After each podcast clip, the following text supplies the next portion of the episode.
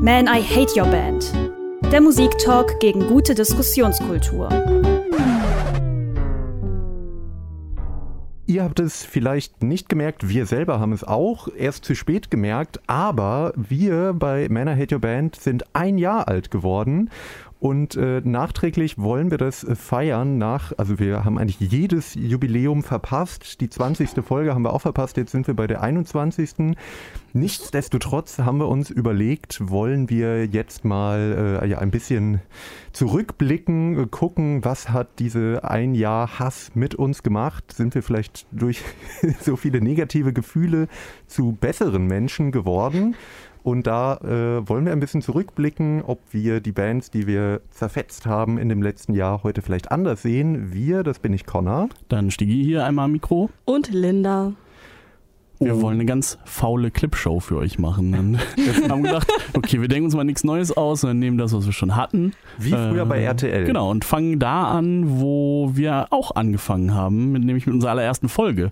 Das war Scooter und eigentlich war es schon äh, ein recht kontroverser Start, aber ja, plötzlich ähm, gibt es einen hier unter uns, der hat so ein bisschen seine Meinung geändert und ist ein bisschen gütiger geworden. Ja, natürlich. Ich, das, das ist ja mein zweiter Vorname, die Güte. ähm, Connor der Gütige. genau. Das ist ein ähm, schöner Name. Naja, wir haben uns ja überlegt, äh, bevor wir diese Sendung, diesen Podcast geplant haben, äh, dass sich jeder und jede heute etwas mitbringt, wo man sagt, hm, war ich vielleicht ein bisschen zu hart oder irgendwie durch die Diskussion habe ich irgendwas mitgenommen. Das ist ja eigentlich schon mehr, als man von jedem durchschnittlichen Podcast erwarten kann. Äh, bei mir war es tatsächlich ein bisschen so bei Scooter, weil am Anfang dachte ich, es ist einfach nur totaler Quatsch. Ähm, Was es auch ist. Also ich, ich, glaube, du bist dümmer geworden. Vielleicht.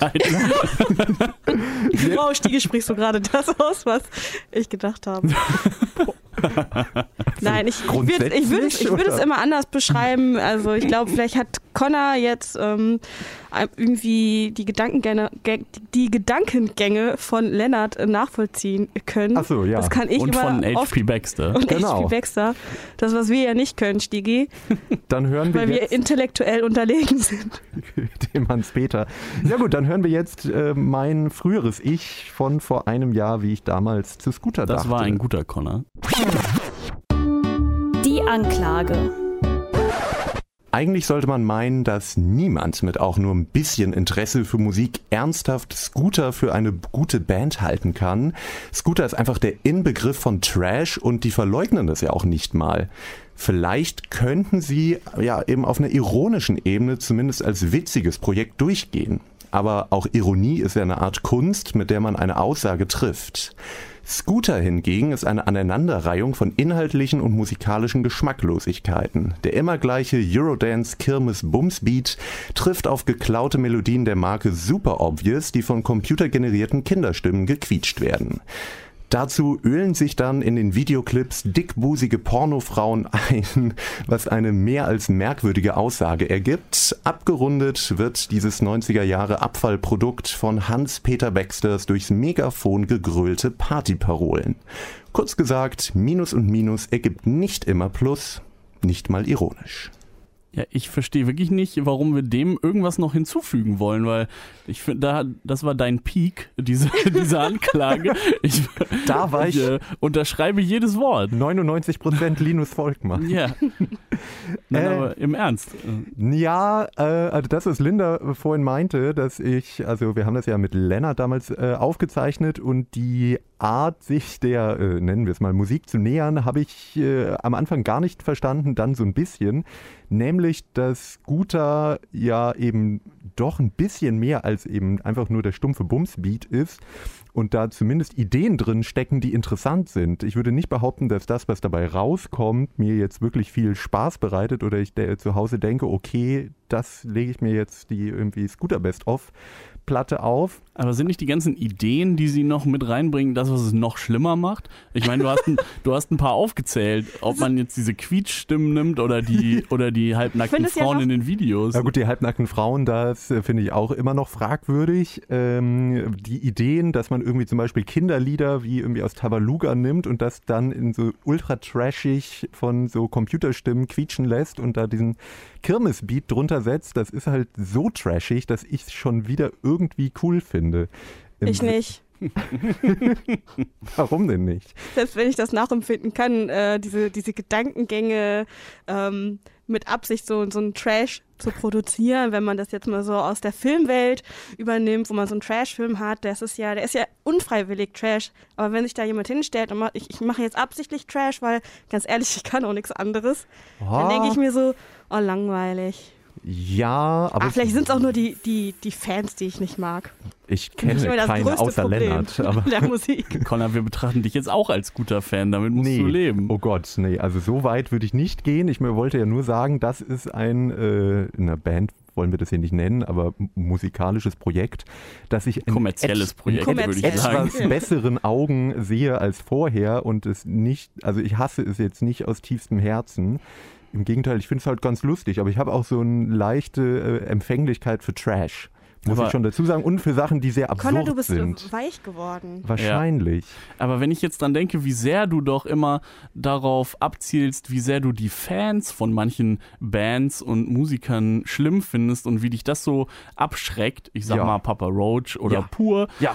Ähm, dann frage ich mich, wie kannst du bei Scooter so darüber hinwegsehen? Oder glaubst du, dass das insgeheim andere Leute hören, nämlich alle, die das so ein bisschen eher ironisch betrachten? Mm, jein, ich glaube zumindest, dass kaum jemand auf ein Scooter-Konzert wirklich geht, in der mit dem Gedanken, boah, jetzt äh, gucke ich mir eine richtig geile Band an.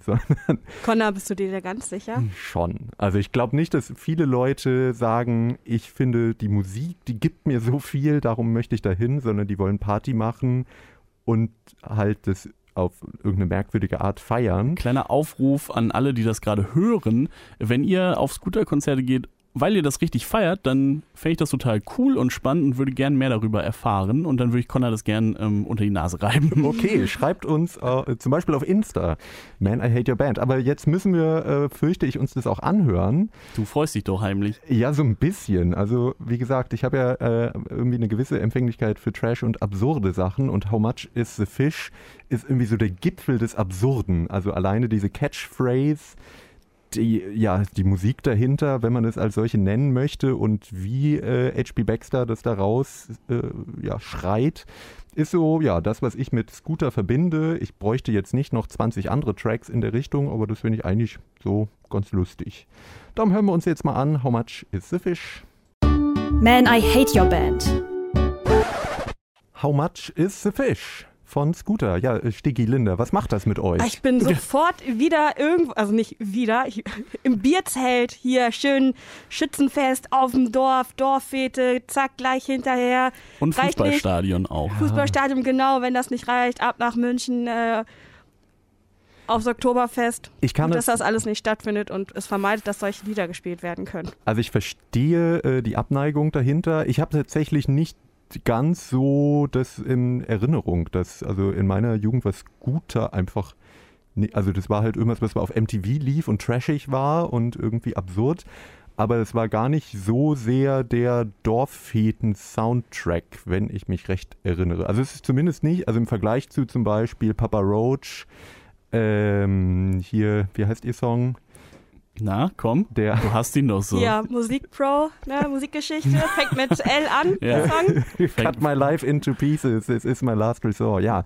Das so war's, ja. Äh, ist das eigentlich, was mich an äh, das, was Linda gerade gesagt hat, mehr erinnert und mich irgendwie wütender macht. Aber ich kann verstehen, wenn man diese äh, Erinnerung hat, dass dann der Song gestorben für einen ist. Ich glaube, es kommt nur an, wo man ist. Ich glaube, auf dem Oktoberfest ist dann schon eher Scooter unterwegs. Ja, ähm, ja, okay. Aber gut, da warst du jetzt ja wahrscheinlich auch noch nicht so oft. Ich war auch noch nie auf dem Oktoberfest, aber ich bin mir sicher, dass da so eine Musik läuft. Mit Sicherheit, ja. Aber wenn man es dann ironisch im Cutie auflegt, dann ist Wer macht denn sowas? Und da tanzen die Leute zu? Keine Ahnung. Haben die Spaß daran? Connor, how Bestimmt. much is the fish eigentlich? Das würde mich ja noch interessieren von dir als äh, neu gewonnenem Scooter-Kenner. Wie ist denn der Kurs heutzutage? Gibt es, eine, gibt es eine Auflösung in dem Song? Na, das ist ja eben das bei, bei äh, avantgardistischer Kunst natürlich immer, dass da, die da Fragen äh, offen bleiben. Äh, ja, aber das, was ich aus dieser Folge damals gelernt habe, ich habe es ehrlich gesagt nie nachgeprüft, vielleicht hat Lennart es sich auch nur ausgedacht, dass das aus einem alten äh, Punk-Song aus den späten 70ern geklaut ist, diese Phrase oder Catchphrase, How much is a fish? Was wiederum irgendwie cool ist, finde ich, dass sie sich da an Sachen bedienen, die relativ obskur sind, die eigentlich auch ganz cool vielleicht waren. Boah, voll innovativ. Das, was sie daraus machen, ist natürlich übelster Trash, aber sie haben ja auch nicht den Anspruch, irgendwie Kultur zu sein, bringen aber ein bisschen was damit rein. Das meine ich eigentlich. Was mir Wie stehst du eigentlich so auf die Werbung, die HP Baxter im Moment so macht? Oh, was macht er? Erklär mich auf. Äh, so Telefon äh, und Internet so Kram. Boris Becker früher bei AOL? Mm, oder? Nee. oder hier wie Oliver Kahn für für Wetten? Nein. Äh, nee, das nicht. Nur aber. gesehen, dass Scooter jetzt mit Finch Asozial einen Song ah, gemacht haben. Auch schön. Ja, viele, viele Dinge an Scooter sind, sind Ja, die sind spannend. natürlich weiterhin auch hassenswert. Und Connor, du findest doch die Sachen jetzt doch in erster Linie sehr interessant und gar nicht so gut. Habe ich das richtig ja, natürlich. verstanden? Gerade als du mit dem Fahrrad hierher gefahren bist, ja. dich damit so ein bisschen so ein, angepumpt. Einen Knopf im Ohr, how much is a fish? Wir haben ja auch noch andere gute Songs, so ist nicht. Äh, äh, ja, ja, äh, hyper, hyper. Ähm, ja, ich glaube, wir haben alles gesagt, oder? Also natürlich finde ich das nicht wahnsinnig gut. Äh, es geht hier ja auch eher darum, äh, was hat man mal mitgenommen. Und da würde ich sagen, da kann ich zumindest ein bisschen nachvollziehen, warum man es interessant findet. Gut finden, nein, das äh, so weit würde ich nicht gehen. Ich würde es mir, wie gesagt, auch nicht zu Hause anmachen. Und die Leute dahinter sind auch nicht wahnsinnig sympathisch, das kann man schon auch sagen, aber zumindest auch ein bisschen lustig. Also eine Musikgruppe, die man auf jeden Fall tolerieren kann. Genau. Okay, gut, Connor, dann kommen ich wir, dich beim Wort. Ja, dann kommen wir direkt zur nächsten Gruppe, wo ich gesagt hätte, die kann man auf jeden Fall tolerieren, sind mir ein bisschen egal, darum war ich damals nicht dabei. Ihr beide aber, und zwar geht es um Bilderbuch, die äh, ja kurzfristig Speerspitze des Austropop, nennen wir es mal. Mittlerweile auch schon wieder gar nicht mehr so. Ja, jetzt, wo die schon gar nicht mehr so erfolgreich sind und nicht mehr überall auftauchen, da weiß ich gar nicht mehr, warum ich mich so tierisch an denen gestört habe. Ich glaube, es ist einfach dieser einer dieser Augenblicke, wo man merkt, okay, man zieht sich jetzt an einem Punkt richtig hoch oder man macht es einfach nur, um Lennart Konter zu geben. Shoutout an Lennart. Ja. äh, aber da, Linda, bist ja du diejenige heute, die sagt, vielleicht war ich ein bisschen hart damals. Äh, genau. Äh, und so schlimm ist es gar nicht. Äh, angeklagt hat sie aber Stiggi, und zwar in einem, wie ich gerade sehe, zweiminütigen Sermon. Äh, den wollen wir uns jetzt auch nochmal anhören, wie damals so die Stimmung gegenüber Bilderbuch war. Die Anklage eine Geißel unserer Zeit. Musik aus Österreich. Der Hype ist ungebrochen und jeder mit ein wenig Schmäh in der Stimme bekommt in der Musiklandschaft höchste Aufmerksamkeit. Dabei sind viele der Bands, die nach Japanik kamen, doch eher durchschnittlich, wenn man den Austria-Bonus wegdenkt. Egal ob jetzt Wanda, der Nino aus Wien, Granada, Kreisky oder Soap and Skin und am auffälligsten, kommerziell erfolgreichsten und vor allem am hipsterigsten natürlich Bilderbuch. Autotune, Cloudrap, alles geht, alles ist dabei, aber natürlich ist alles total ironisch gemeint und deswegen ist das ja auch alles überhaupt kein Problem, sondern richtig cool. Herzlichen Glückwunsch, Zeitgeist. Die ehemaligen Klosterschüler rund um Maurice Ernst, die sich selbst einigermaßen entlarvend auch schon mal als Wohlstandskinder bezeichnet haben, waren in den letzten fünf Jahren eine ziemliche Hitschmiede mit Songs wie Maschinen, Om oder Bungalow. Aber was soll eigentlich ihr großes Erfolgsrezept sein? Außer ihren unüberhörbaren Wurzeln im Trendland Österreich und ihrem queer angehauchten Zeitgeist-Pop? Angeblich haben Bilderbuch den Nerv einer Generation getroffen, die sich darüber freut, dass es endlich mal keine politischen Texte gibt, dass es endlich mal nicht um Rebellion geht und dass die Texte gar nicht erst besonders tiefgründig sein wollen. Im Interview mit laut.de sagt man dann, dass man ja textlich einfach nicht nachvollziehbar sein will so kann man sich natürlich auch davor drücken, sinnvolle Lyrics zu formulieren. Bilderbuch propagiert das Chillen, das Relaxen, eine gute Zeit zu haben, sich einfach frisbee fühlen. Chillen, das soll die Essenz dieser Band sein, das, was die Menschen so begeistert. Unbeschwertheit und Entschleunigung sind doch nun wirklich das unpassendste Lebensgefühl für unsere Zeit, in der die Erde stirbt und auf der ganzen Welt die Faschisten wiederkommen. Wo ist die Wut bei Bilderbuch? Man kann der verkackten Realität doch nicht entfliehen, indem man sie ganz ironisch natürlich, einfach ignoriert und eine gute Zeit hat. Bilderbuch sind die modernen Trommelkreis-Hippies, die zu relaxed sind, um sich ernsthaft aufzulehnen. Aber selbst wenn sie neuerdings vielleicht mal ein politisches Statement in einen Song wie Europa 22 einbauen, bleibt das noch viel größere Problem an dieser Band bestehen. So künstlich, so affektiert, so unecht und postironisch, wie sich Bilderbuch nun mal geben, was soll man denen am Ende eigentlich noch abkaufen? Ja, äh, Stigis Anklage scheint gar nicht mehr zu enden. Und viele Punkte, die er dort genannt hat, eine Band, die eigentlich sehr irrelevant ist, da, dadurch, dass sie Musik macht, die eigentlich nichts bespricht, die einfach nur zur puren Unterhaltung wie Opium sein soll. Ja, genau das ist der Grund, warum ich mich dafür entschieden habe oder was heißt für entschieden habe oder sage, ich toleriere diese Band in ihrer Musik, weil eigentlich zu den Zeiten, in denen wir jetzt leben, ist es vielleicht schön, mal so ein klitzekleinen Kontrast zu haben zu der Welt in Flammen. Also du bist für Opium? nein, nein, ich meine das übertragen. Die, Bilderbuch, äh, Bilderbuch macht Opiummusik. okay, das ist eine das Wendung. Das ist im übertragenen Sinne gemeint. Na gut. Ich meine, das ist, ne, was Stigi schon angeklagt hat, so dieses Chillaxen. Ich, Mann, ich fühle mich immer total frisbee, wenn ich Bilderbuch höre. Ja, oder? Das, äh, das macht einen richtig high. Ich finde, das ist so, ihr kennt das doch sicherlich auch, wenn man manchmal so manche Alben hört oder manche Künstler, Künstlerinnen etc. und dann irgendwann erreicht man so einen Punkt, wo man vielleicht ein bisschen übersättigt ist. Wo, ne, dann hört man plötzlich seine eigentliche Lieblingsplatte und man denkt sich so, oh, ja, das gibt mir jetzt gerade gar nichts mehr. Und dann macht man irgendwie so einen gute Laune-Song an der das alles so wegwischt, weil dann die Birne richtig leer wird. okay. ah, sich, Urlaub fürs Gehirn. Ja, es ist Urlaub Und dann fürs kann man Gehirn. sich wieder auf die gute Musik äh, einstellen. Genau. Sozusagen, wenn, wenn Bilderbuch einmal den so Staubsauger... Wie, so, ne, Mu Musik, Einmal die, die Memory Card gelöscht. ja, so oh. wie beim Autofahren. Wenn dann einfach nur so angenehme Popmusik irgendwo ja. läuft und man kann sich trotzdem noch unterhalten. Oh, erinnert ihr euch noch früher, da konnte man in äh, den PC, ins PC-Laufwerk so eine Reinigungs-CD einlegen. Genau so kleine Bürsten drunter. Ja, und das ein Bilderbuch. Oh, das könnte man Ihnen vielleicht mal so als PR-Gag empfehlen. ich weiß nicht, ob Sie Ihre Musik so sehen. Vor allem jetzt die neueren Sachen, die Sie gemacht haben, sind ja äh, ich glaube, die wollen schon ein bisschen mehr auch äh, den Kunstaspekt eben und, und die, die Wertigkeit ihrer Kunst irgendwie in den Mittelpunkt stellen. Ähm, aber mit den Sachen, wo sie erfolgreich waren, Maschinen, Bungalow und so weiter, da finde ich halt, dass es schon stark ähm, quasi zwanghaft hineininterpretiert wurde, was das daran so toll sein soll, weil eigentlich ist das irgendwie immer noch nicht so spannend, was die da veranstalten, finde ich. Ist das so? Na, dann wollen wir es doch mal die Probe aufs Exempel. Dann hören wir jetzt nämlich, was Linda rausgesucht hat, den gute Laune Sorgen wegwisch Song Bungalow. Man, I hate your band. Also ich habe das Frisbee-Feeling auf jeden Fall jetzt erreicht. Ich weiß ja nicht, wie es euch geht, Connor und Stigi.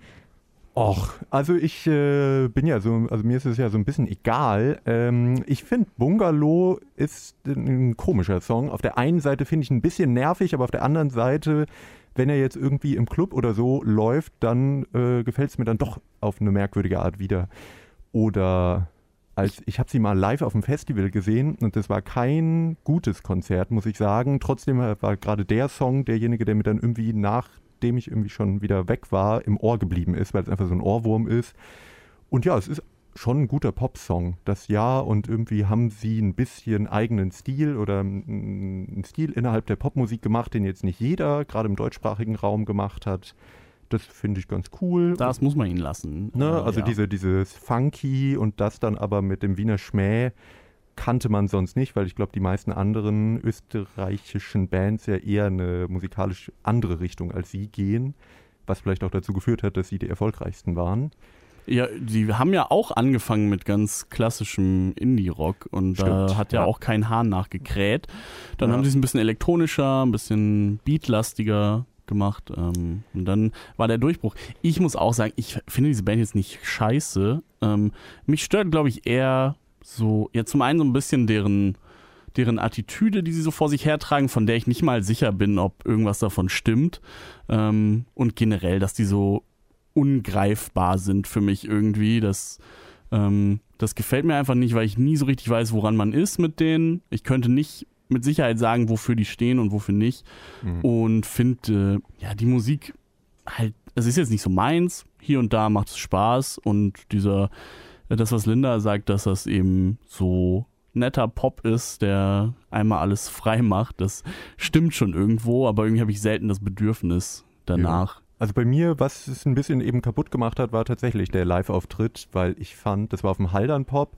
Gut, vielleicht auch nicht das Festival, wo sie so richtig reinpassen, weil ja sonst eher viel folkige Sachen und eher Post-Punk und dann dazwischen Bilderbuch war irgendwie ein bisschen merkwürdig.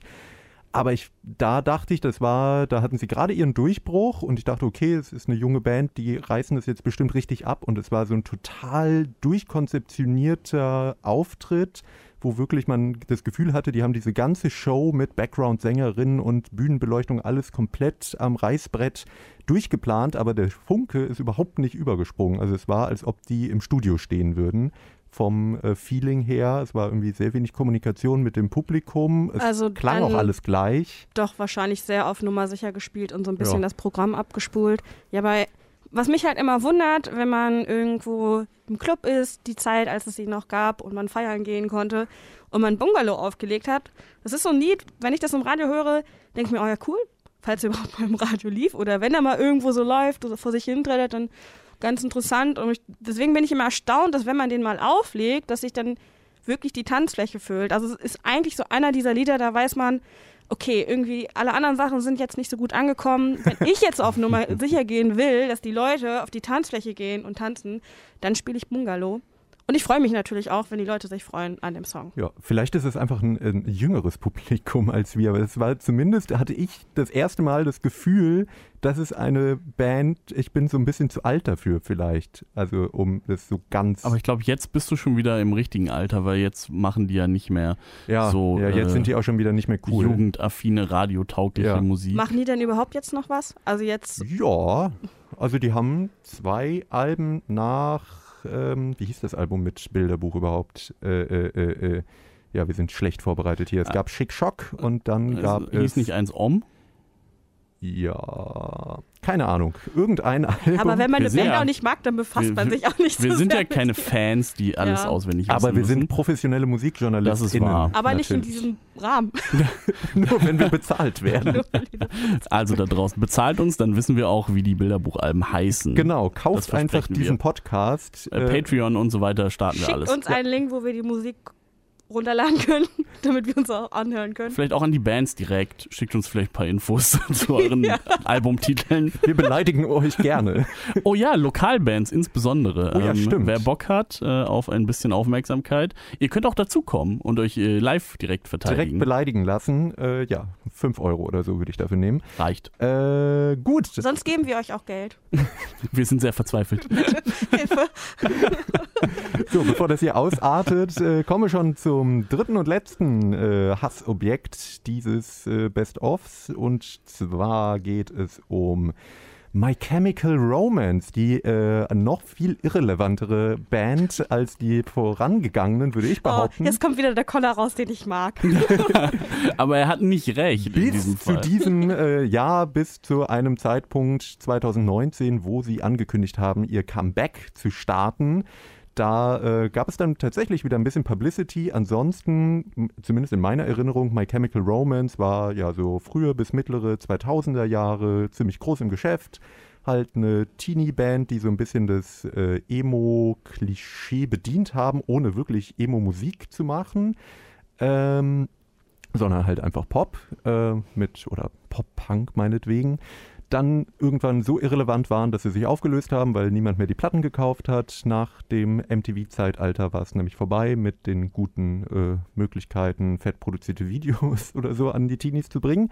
Ja, und jetzt mit irgendwie um die 40 sind sie wieder da und wir sollten dann überzeugt werden von Lennart, dass das doch eigentlich eine tolle Band damals war, gerade The Black Parade. Äh, fanden ich auf jeden Fall nicht, aber Stiggy, du ich warst plötzlich, bist jetzt am Wackeln. Ein bisschen, ja, das muss ich zugeben. Ich, ähm, ich, ich bin, bin grad, schon. Ich ja? bin gerade, ich fall gerade ein bisschen aus dem Wolken. Stiggy, du hast gehatet gegen My Chemical Romance? Ja, ich finde die schon. Weil ich kenne mal diesen Moment, wenn man im Forum in Bielefeld ist und da läuft, lief damals noch die Air Party, die hoffentlich vielleicht auch irgendwann mal wieder läuft. Und es lief My Chemical Romance, dann wusste ich, ah, Jetzt weiß ich, wer gerade an Turntable ja, genau, steht. Genau genommen lief dieser Song auch auf vielen anderen Partys, äh, wo ich war. Also eigentlich Vor überall. oder nach diesem weil, Podcast? Auch schon, auch schon vorher, weil Judas. ich natürlich Judas. auch, ja, ich würde eher sagen Opportunist, weil ich weiß, wie sehr die Menschen diesen Song lieben. Wie ähm, selbstlos. Ja, nicht wahr? Aber das, ist nun mal wirklich so. Das ähm, hat mich echt äh, gewundert. Vielleicht und ich müsste das, Stigi der Gütige sein. Das wisst ihr ja, das wisst ihr ja soweit auch, dass die Menschen diesen Song lieben. Und ich äh, habe äh, ihn ein bisschen neu auch äh, lieben gelernt, äh, jetzt in, den Letz-, in der letzten Zeit, als es, ähm, ich sag mal so März, als es anfing, die ersten äh, Selbstschutzmaßnahmen gegen Corona, als dann überall hieß, ihr müsst euch 20 Sekunden lang die Hände waschen und singt dazu vielleicht Happy Birthday im Kopf oder so. Da war es für mich ähm, der Anfang von, von Welcome to the Black Parade, den ich immer im Kopf hatte. Das heißt, ich hatte monatelang ähm, diesen Ohrwurm und jetzt kann ich irgendwie nicht mehr so ganz ohne diesen Song. Ähm, der Anfang dauert nämlich ungefähr 20 Sekunden, bis man dann so äh, raus ist aus dem ersten Part. Könnt ihr ja vielleicht mal mithören. Ja, wir hören uns das jetzt mal gerade kurz an. Man, I hate your band. Ja, la la la la la, ein schöner Händewaschen-Song, ja. äh, als er ein junger Boy war und so weiter. Ähm, ja, Sei ehrlich, es ist ein guter Song. Das äh, möchte ich jetzt noch nicht Stellung zu beziehen. äh, vorher äh, lieber das ähm, vorabspielen, was ich damals gedacht habe, denn ich also äh, Stiggy hat ja gelernt, äh, diesen Song so ein bisschen äh, äh, zu mögen. Ich habe damals gelernt, diese Band zu hassen erst für diesen Podcast. Das ist sozusagen eine Auftragsarbeit eigentlich. aber Mal wieder unbezahlt. ja, aber ich bin sehr darin aufgegangen, muss ich sagen. Äh, das war mein Manifest gegen die Emo-Poster Boys. A Night at the Opera, The Wall oder Sgt. Pepper's Lonely Hearts Club Band. Das sind nicht nur vermutlich die ersten drei Einträge, wenn man das Wort Konzeptalbum googelt, sondern auch die Hauptinspirationsquellen für das Erfolgsalbum von My Chemical Romance The Black Parade, behauptete damals zumindest Frontboy Jared Way. Okay, Tiefstapeln war noch nie das große Ding im Rockbusiness, aber gleich Beatles, Queen und Pink Floyd bemühen? Da muss das eigene Album dann doch zumindest ein bisschen außergewöhnlich sein, damit man sich nicht komplett blamiert. Fehlanzeige. The Black Parade hat mit den genannten Referenzen ungefähr so viel zu tun wie Bill Kaulitz mit David Bowie. Musikalisch war es nach wie vor eine geballte Ladung langweiliger Emo-Pop-Punk, der wie eine In-vitro-Kreuzung aus Billy Talent und 30 Seconds to Mars klang. Also sehr schlimm. Textlich kam man über Emo-Plattitüden auf Teenie-Tagebuch-Niveau zum ach so vergeudeten Leben in dieser schlimmen Welt nicht hinaus. Einzig das theatralische Auftreten der Band in Clips und auf Konzerten war etwas herausstechend. Also im Sinne von lächerlich. Jared Way sah jetzt nicht mehr aus wie Marilyn Manson beim Kinderschminken, sondern wie Guido Kanz auf einer Halloween-Party. Und warum das Ganze? Um sich in den Hauptcharakter des Albums besser hineinzufühlen. Na dann Prost. Das Ganze wäre vielleicht nicht so schlimm, wenn man nicht das Gefühl hätte, dass die Band wirklich dachte, ein großes Werk der Musikgeschichte geschaffen zu haben, während man eigentlich nur eine Boyband auf Rockinstrumenten hörte. Hast du dich wirklich sehr ähm, verwirklicht in dieser Anklage, muss ich ja sagen. Es war genauso ausladend wie äh, Stiege jetzt bei Bilderbuch. War, waren auch schöne Sachen drin, muss ich dir ja lassen. Ähm, das Kinderschminken und Guido Kanz ähm, gefallen mir immer noch gut. Und ja, über den Part will ich jetzt auch nicht groß äh, sagen, dass ich das toll finde, wie wichtig ihnen die, die Optik immer war. Das ist auch nicht so mein Ding. Aber ich finde halt, dass sie in dieser Welle von Bands, die es damals gab, schon mit Abstand die besten waren und ähm, viele der Klischees nicht unbedingt nachgemacht wurden von ihnen, sondern ein paar auch wirklich von ihnen quasi erschaffen. Die Klischees wurden. haben die erschaffen? Also, ja gut, ich meine, dass es Klischees werden, heißt nicht immer, Nein. dass es von Anfang an schlecht war. Ich glaube, ich würde sagen, also nochmal neue eigene Einflüsse mit reingebracht, weil es gab ja extrem viele Bands und wenn man da als Band irgendwie in Erinnerung geblieben ist oder so einen Song hat, der sich jetzt auch Jahre später auch so ein an, an, in Gänsefüßchen, nein, in Anführungszeichen. Beides ja, Gänsefüßchen sind Anführungszeichen, äh, äh, Kultsong herausgemausert hat, denke ich, kann man das denen schon irgendwie anerkennen. Aber ich muss zugeben, ich habe, ähm, also mir waren die meistens immer egal, weil ich mich als Frau jetzt nie in dieses äh, ich bin ein, ein Junge mit Problemen rein, reinfühlen konnte jetzt Jahre später. Aber was hörst du denn dann? ich, ich, höre alten Männern dabei zu, wie sie traurig sind. Weil sie Nein. bald sterben. Hat man auf dem Album alles. Die ganze so dann, Bandbreite ja, des Sterbens Nein. kommt vor. Nein, was ich sagen will, äh, mein Blick hat sich so ein bisschen darauf verändert, denn Jared Way, der hat ja nicht nur Musik gemacht, und zwar hat er auch einen wunderbaren und ziemlich geilen Comic rausgebracht, The Umbrella Academy. Und der ist wirklich gut und dazu gibt es jetzt auch eine Serie, die man sich online anschauen kann und die ist auch verdammt gut. Und da fällt einem auf, der ist halt selber riesengroßer Comic-Fan, hat sich natürlich viele Elemente so aus dieser Comic-Welt genommen und es geschafft, da was Eigenes rauszumachen, was super viel Spaß macht, super unterhaltsam ist. Und ich denke, so diese Leidenschaft, die er da für Comics hatte, weil das ist jetzt auch schon, ich glaube, vor 13 Jahren hat er damit angefangen, die Umbrella Academy zu machen oder ne, das zu zeichnen. Wenn man das überträgt, diese Leidenschaft, die in der Musik hatte, wie er das auf diese Emo-Welle, würde ich mal behaupten, angewandelt hat, dann muss ich den anerkennen, dass auf jeden Fall viel Leidenschaft mit dabei ist. Ja, das ist doch vielleicht eigentlich für viele, die wir hier äh, besprochen haben, eine gute Idee, einfach auf eine andere Kunstform umsatteln. Dann kommt vielleicht auch mal was Gutes raus. So wie Scooter Werbung macht. Ja, das ist auch eine Kunstform. Ja, und man muss natürlich immer auch bei seinen Möglichkeiten ich bleiben. Ich finde My Chemical Romance ähm, stechen also im, im Nachhinein schon ein bisschen raus, weil man kann sie einfach nicht vergleichen mit den anderen wie Taking Back Sunday und Simple Plan und was es damals ja, okay, das eben noch schlimmer. Huberstank und was es da alles gab. Ähm, man muss, auch wenn ich die. Aber ich finde musikalisch halt schon, weil, also nicht Jein. mit diesen Bands, aber eben sowas.